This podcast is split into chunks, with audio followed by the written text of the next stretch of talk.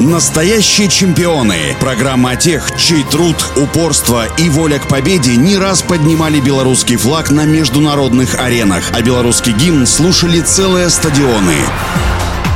Всем доброго дня, у микрофона Василий Данилов. Александр Коршакевич родился в городе Минске. Школа, где учился будущий олимпийский чемпион, считалась одной из самых спортивных в городе. Здесь были секции по баскетболу, футболу, легкой атлетике. Неплохие успехи показывал Александр на беговых дорожках и в секторе для прыжков в длину. Однако предпочтение отдавал все же игровым видам. В 1970-м на уроке физкультуры в среднюю школу номер 93 начал приходить тренер по гандболу Аркадий Брицко, который отбирал талантливых и спортивных мальчиков и приглашал их заниматься к себе в секцию. Среди них оказался и Александр Коршакевич, которого гандбол по-настоящему увлек, и в будущем этот вид спорта стал делом всей его жизни. Под руководством тренера Спартака Мироновича Коршакевич занял позицию крайнего нападающего, которая привела спортсмена в элиту советского и мирового гандбола. Первую в своей жизни награду гандболист завоевал в 1977 Это была медаль чемпионата всесоюзных молодежных игр. А уже через три года, в 1980-м, спортсмен в составе сборной СССР СССР выступал на главном старте четырехлетия 22-х летних Олимпийских играх, которые проходили в Москве. К сожалению, на этой Олимпиаде сборная Советского Союза по гандболу оказалась лишь на втором месте, уступив одну очку команде ГДР. Но главной наградой его жизни стало олимпийское золото, которое сборная СССР завоевала на 24-х летних Олимпийских играх в Сеуле в 1988 После победы в Корее Александр Коршакевич вернулся в Беларусь, где продолжил выступать за Минское СКА.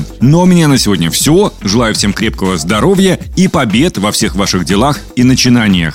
Настоящие чемпионы. Программа о тех, чей труд, упорство и воля к победе не раз поднимали белорусский флаг на международных аренах, а белорусский гимн слушали целые стадионы.